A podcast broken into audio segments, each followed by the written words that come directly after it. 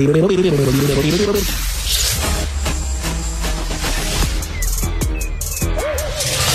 Bocoté. Il représente un segment très important de l'opinion publique.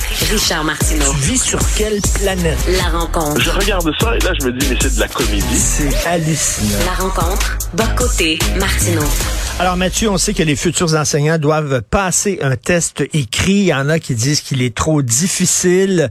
D'ailleurs, euh, Joseph Facal écrit là-dessus en disant, vous me ferez pas brailler, s'il vous plaît. C'est normal, vous voulez être des professeurs, c'est normal que vous maîtrisiez votre langue. Qu'est-ce que tu en penses? Mais je, je, je, suis cette controverse depuis quelques jours et ça me renverse, c'est-à-dire depuis quelques années, globalement, les attentes à l'endroit des enseignants n'ont fait que baisser. C'est-à-dire, on se dit, bon, ben, on va pas leur, demander, leur en demander trop. Euh, puis surtout, on s'entend, moi, je remets pas en question la vocation des enseignants. Je trouve que c'est un métier magnifique, mais je constate que nos attentes à leur endroit ne font que baisser. Et là, ils considèrent que le test, qui est globalement leur, est, est, est trop sévère à leur endroit, qu'il serait trop technique, il exigerait une trop grande maîtrise de la langue. Mais là, on se dit, le, la logique de nouvellement par le bas, qui est souvent dénoncée par rapport à l'école québécoise, n'est-elle pas représentée de manière caricaturale dans cette critique à l'endroit des exigences de formation en français? J'ajoute que la meilleure manière d'apprendre sa langue, ce n'est pas simplement dans une connaissance technique comme euh, on le fait quelquefois dans des formations euh, universitaires, c'est aussi par la littérature. Or, le, globalement, quoi qu'on en dise, nos enseignants, en français notamment, ne, donc le, ceux qui devraient transmettre la culture et la langue, ne sont pas formés d'aucune manière aux grands codes, aux grandes références, aux grands termes de la littérature française. Donc, je suis assez fasciné de voir qu'alors qu'il nous faudrait relever le niveau, pour reprendre une formule un peu, euh, un peu entendue, eh bien, on est plutôt dans une logique de euh, de consentement à la déconstruction des normes, comme si même le petit peu c'était toujours trop, même si la moindre exigence était encore une contrainte exagérée c'est une histoire un peu triste, mais qui est assez symbolique, en fait, assez symptomatique du, euh, du mauvais sort réservé à l'école québécoise. Mais Mathieu, laisse-moi faire l'avocat du diable pour les fins de la conversation. Ce test-là doit être réussi par tous les professeurs, pas seulement les professeurs de français, mais oui, aussi, attends, mais aussi le professeur d'éducation physique, aussi le professeur, je sais pas moi, une mécanique automobile. Euh, euh, si tu as un professeur qui est passionnant, passionné, qui réussit là, vraiment à transmettre son savoir, le gars ne pourra pas enseigner parce qu'il ne sait pas comment conjuguer le participe passé au plus que parfait. Oui, mais c'est que la manière dont tu le présentes, c'est que c'est pas tant que ça non plus demander d'être capable d'écrire correctement la langue française. Dire un professeur avant des profs de français, d'histoire, de géographie, de mécanique automobile, canadiste, c'est un professeur, c'est un enseignant. Donc on peut croire qu'il y a des compétences minimales qui sont réclamées de tous les enseignants, euh, et plus encore, comme je le dis pour moi, sur la question des profs de français, évidemment, mais aussi de géographie, d'histoire, mais les compétences minimales, parce que sinon, sinon, on va se dire que bon, mais pourquoi le, pour le prof euh, en technique, bon, je sais pas, en mécanique automobile, pour reprendre ton exemple, euh, pour un prof en génie, peut-être, pour un prof en maths, euh, dès lors, la maîtrise de la langue n'est plus nécessaire. Autrement dit, l'enseignant ne veut plus rien dire à travers ça. L'enseignant ne serait plus qu'une compétence technique très particulière à transmettre dans un contexte très, très limité. Or, on a des attentes minimales envers ceux qui occupent cette fonction essentielle.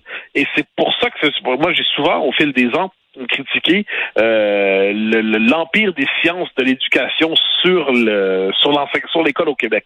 Moi, je, par exemple, pour enseigner au, au secondaire, avoir l'histoire, un bac en histoire et une maîtrise en histoire ne suffisent pas.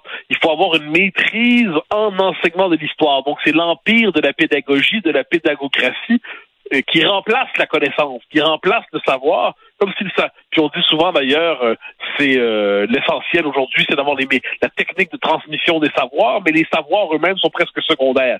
Eh bien non. Et ça, je pense que c'est tout le rapport au savoir, à la culture, à l'enseignement, à la fonction de l'école qui joue à travers ça. Et c'est la part manquante Mais... de l'école québécoise aujourd'hui. Et c'est pour puis on parle, bon, on va voir si, si Bernard Drinville, la, la rumeur l'envoie d'éducation aujourd'hui, on verra si c'est vrai. Mais je pense qu'il y a un moment manqué dans l'histoire récente du Québec, c'est quand Jean Garon avait été nommé au ministère de l'Éducation. M. Parizeau voulait que Jean Garon ramène l'école à ses fondamentaux pour la délivrer de l'empire des pédagogues et de la pédagocratie qui est au ministère. Il aurait été bien que ça réussisse. On, est, on dit qu'on est en pénurie d'enseignants. On n'a pas le choix, malheureusement. On est en manque de profs. Il faut aller chercher des professeurs qui peut-être ne sont pas parfaits. Euh, Est-ce que ah oui, vraiment... Ils sont pas parfaits, faut pas s'inquiéter. Est-ce que mais est-ce qu'on va- on va vraiment euh, se passer de, de, de, de quelqu'un qui peut être très compétent comme prof parce qu'il ne sait pas que bon, il sait pas conjuguer encore, a-t-il fallu que je le suce?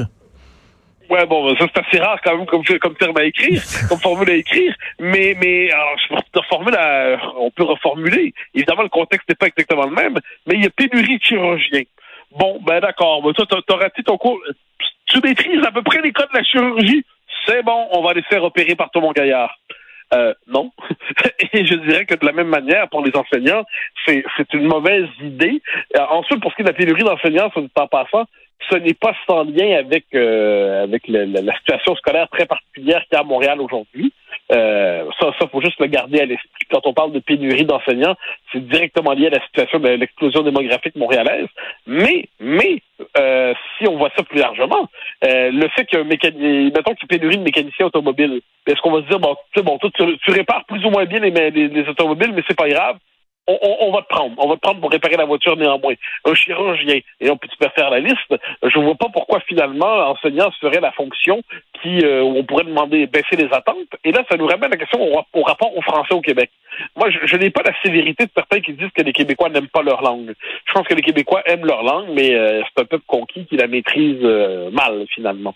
Mais ce qui est ce qui est vrai, ça veut dire, c'est qu'on traite toujours la langue comme si c'était la variable de trop qu'on pouvait sacrifier. Ah ben c'est un bon prof, mais il maîtrise mal le français. Ben pas grave, maîtriser le français c'est secondaire, il l'apprendra en chemin. Euh, on a toujours, on, on, a une capacité de ramener à la baisse nos attentes en matière linguistique qui est fascinante, et surtout dans un domaine où il ne devrait pas avoir de rapport à la baisse, c'est justement l'enseignement. Eh bien, toi, tu as une maîtrise, écoute, euh, de la langue qui est particulièrement exceptionnelle, Mathieu, tu le sais.